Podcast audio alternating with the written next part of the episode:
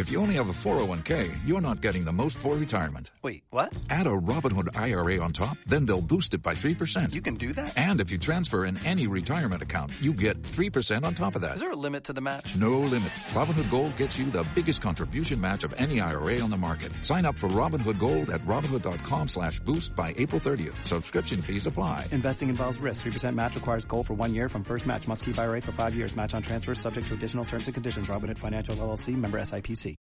Hola y bienvenido, bienvenida una vez más a un nuevo episodio del podcast para aprender español. Me llamo Vicente y soy profesor de español online. Y en el podcast de hoy te voy a contar una anécdota que me pasó en mi viaje de fin de curso que nunca, nunca, nunca olvidaré en la vida.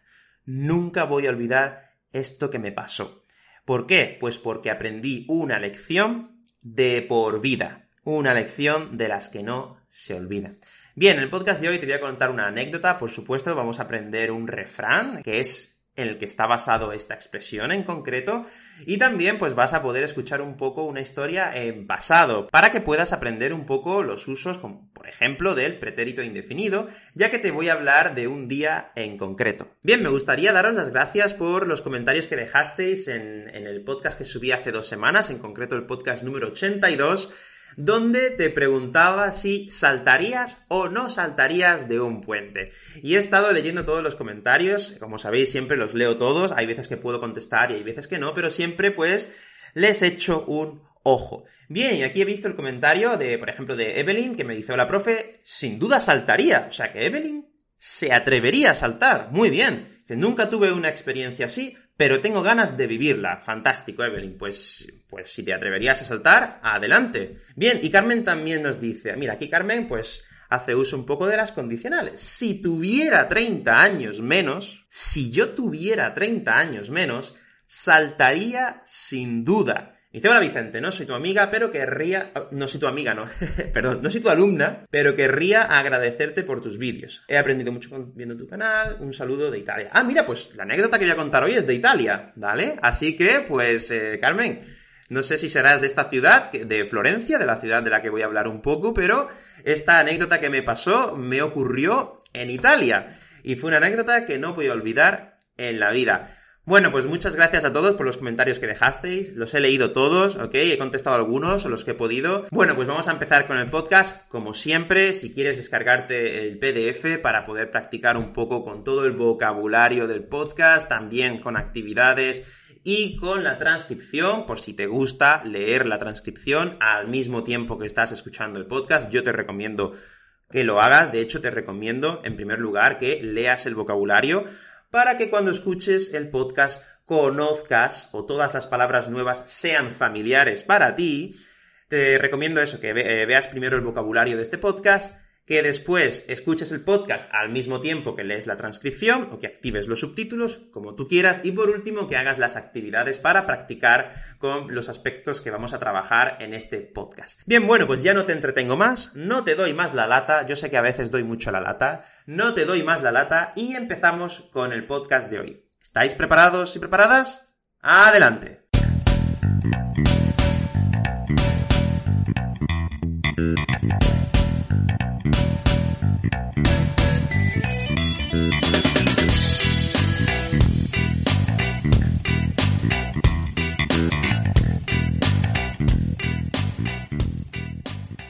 Bien, pues hoy te voy a contar cómo aprendí una lección que no voy a olvidar en mi vida, que no olvidé en ese momento, no la he olvidado ahora y no la voy a olvidar nunca en mi vida, porque es una de esas lecciones que tú aprendes cuando eres joven que se te quedan en la cabeza. Bien, pues era el día 8 de marzo de 2008, 8 de marzo de 2008, y era sábado, ¿Ok? Recuerdo bien el día. Bueno, he tenido que buscar qué día era en concreto, no, sé, recuerdo si era viernes o sábado, pero era sábado y yo estaba en mi viaje fin de curso, en mi viaje de fin de curso con todos mis amigos del instituto. Aquí en España, cuando terminas, cuando terminas el bachillerato, que normalmente va de los 16 a los 18 años, son dos años de bachillerato, cuando terminas el bachillerato, pues normalmente eh, los chavales, los estudiantes, organizan un viaje que se llama el viaje de fin de curso. Y en mi caso, el viaje se organizó para ir a, en crucero por Italia, ¿no? Pues por el Mediterráneo. Un viaje por el Mediterráneo. Fantástico. Estudiantes jóvenes, todos nuestros amigos, un crucero, teníamos barra libre de comida y de alcohol. Era fantástico. Fantástico. Bueno, pues recuerdo que ya uno de los últimos días el barco eh, atracó, atracó en Livorno, creo que era el puerto de Livorno, en Italia. El plan era, pues, ir a Florencia y visitar la ciudad y aprender un poquito, porque teníamos un guía turístico contratado por la tarde, bueno, eh, eh, todos los estudiantes habíamos contratado un guía turístico, y cuando llegamos a Florencia, llegamos a la plaza esta donde está la, catedral de, de Florencia, y bueno, pues ahí nos dejó el autobús, y nuestro profesor nos dijo, chicos, son las 10 de la mañana, nos vemos a las 4, a las 5 de la tarde, porque vamos a hacer una pequeña visita guiada por el centro, por el puente viejo, etcétera, etcétera. Así que tenéis eh, unas 6 o 7 horas para hacer lo que queráis. Y nosotros dijimos, fantástico. Éramos un grupo de seis o siete chicos, cada, cada grupito fue por su cuenta a hacer diferentes cosas, y pues bueno, mis amigos y yo pues fuimos a dar una vuelta por el centro. Dijimos, oye, vamos a preguntarle a alguien de aquí qué podemos hacer, y le preguntamos a una señora que muy amable nos dijo que lo que podíamos hacer era pues quizás probar los helados que vendían allí en Florencia, y nosotros dijimos, oye, pues quizás quizás sea una buena idea, vamos a probar los helados. Buscamos una heladería y compramos un helado cada uno compramos un helado. Yo recuerdo que lo pedí de chocolate y nocciola. No voy a olvidar nunca esta palabra. Nocciola. Avellanas. Chocolate y avellanas. Y el helado estaba increíble. Estaba buenísimo. Para chuparse los dedos. Muy bueno, muy bueno, muy bueno.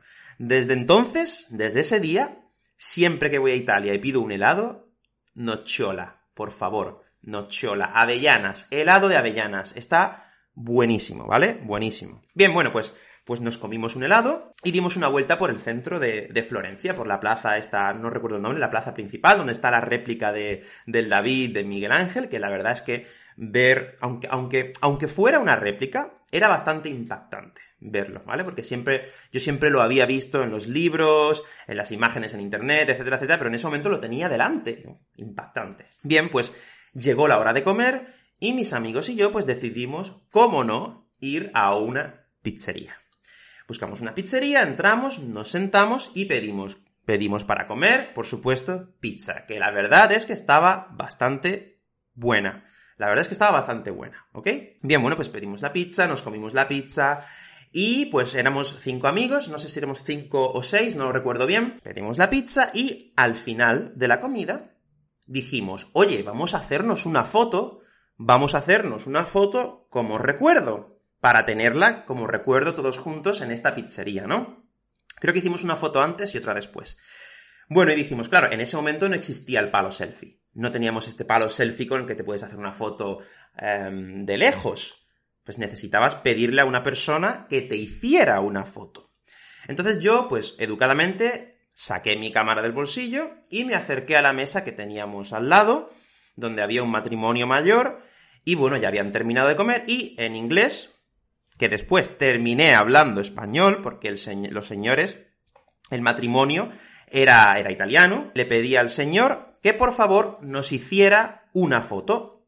Y el hombre amablemente y encantado me dijo que sí, por supuesto. Entonces, pues, le di la cámara y como yo... Era una cámara muy nueva. Para ese momento era una cámara muy nueva. Hoy en día hay cámaras todo el mundo tiene una cámara digital, pero en ese momento no era algo tan común. Entonces yo saqué mi cámara digital, me acerqué al señor y empecé a explicarle cómo podía hacer la foto. Le digo, mira, esta es la pantalla, tienes que, tienes que apretar un poquito el botón para que, para que la cámara haga zoom y pueda, y la foto tenga mejor calidad, tienes que enfocar y que la imagen esté en, en el recuadro, etcétera, etcétera. Y el hombre me decía, sí, sí, sí, sí, sí, sí, sí. Y yo seguía y seguía dándole instrucciones.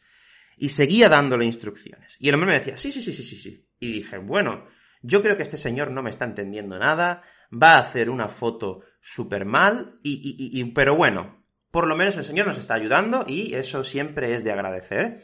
Entonces, pues me senté en la mesa con mis amigos, con las pizzas, nos hicimos una foto, y cuando me levanté para que el hombre me devolviera la cámara, me enseñó la foto, y la foto estaba hecha bastante bien. Y yo me quedé bastante sorprendido y dije, pero, pero bueno, ¿cómo, ¿cómo puede este señor, que, que para mí en ese momento era un señor mayor, y dije, ¿cómo puede hacer una foto tan bien hecha? Y le dije, muy buena foto. Le dije, ¿qué foto más, más bien, o sea, qué foto más bonita? Está muy bien hecha. Y el señor me miró, se llevó la mano al bolsillo, se llevó la mano al bolsillo y sacó la misma cámara que tenía yo. Este señor tenía la misma cámara que tenía yo. Me miró y me dijo, más sabe el diablo por viejo que por diablo. Y desde ese momento no he vuelto a olvidar esa lección que recibí. Más sabe el diablo por viejo que por diablo. Y tú ahora te estarás preguntando, pero Vicente, ¿qué significa? ¿Qué significa esto de más sabe el diablo por viejo que por diablo? Pues esto es un refrán que se usa en España y lo que quiere decir, más sabe el diablo por viejo que por diablo, lo que quiere decir es que una persona sabe más o tiene más astucia o más conocimientos por su experiencia, por su experiencia, por viejo, por así decirlo, que por el cargo o por el trabajo que tiene esa persona. Y en concreto, este señor utilizó este refrán conmigo porque yo en ese momento era un chico muy joven, sin experiencia en la vida, por así decirlo, y entonces yo, yo estaba dando por hecho, yo daba por hecho de que este señor no tenía ni idea de cómo usar la cámara. Y el hombre, cuando, cuando hizo una foto perfecta, me dijo lo siguiente, más sabe el diablo por viejo que por diablo. Sea, para que veáis que nunca hay que dar las cosas por hechas, sobre todo cuando estás delante de una persona mayor que, por lo general, ha tenido más experiencias que tú en la vida. Y desde ese momento me alegro mucho de haber tenido esta experiencia, de haber pasado por esta por esta historia que os estoy contando, por esta anécdota, que al fin y al cabo es una anécdota, pero que tiene una lección detrás muy fuerte, y me alegro mucho de haber pasado por esta historia porque desde ese momento, cuando veo a una persona mayor, lo primero que pienso siempre es en la experiencia que esa persona tiene detrás. Más sabe el diablo por viejo que por diablo. Bien, pues esta, experiencia, esta anécdota, me aportó una lección muy importante en mi vida. Y me gustaría preguntarte si alguna vez, eh, pues te ha pasado lo mismo, has tenido o te ha pasado algo que te ha aportado conocimientos o que te ha aportado alguna sabiduría en la vida. Si ha sido así, por favor, dímelo en los comentarios, tanto de, de, Apple Podcast si quieres, como de YouTube. Puedes decirme, oye, pues a mí una vez me pasó esto y aprendí esto. ¿Vale? Bien, bueno, pues espero que te haya gustado un montón este podcast. Espero que hayas estado muy atento o muy atenta, hayas escuchado cómo te he contado la historia. Nos comimos un helado, preguntamos a una señora de allí, de Florencia, hayas estado atento o atenta, porque te he hablado de un día en concreto. Bien, bueno, pues eso, lo dicho. Espero que hayas aprendido, hayas aprendido un montón, que te haya gustado esta historia. Es una historia que es 100% real, que me pasó cuando tenía 17, 18 años. Y bueno, pues aprendí esta, esta expresión. Y no solo la aprendí, sino que nunca en la vida la voy a olvidar. Bien, bueno, pues eso ha sido todo en este podcast. Muchas gracias por aprender español. Estoy deseando leer tus comentarios. Y nos vemos en el próximo episodio. ¡Hasta luego!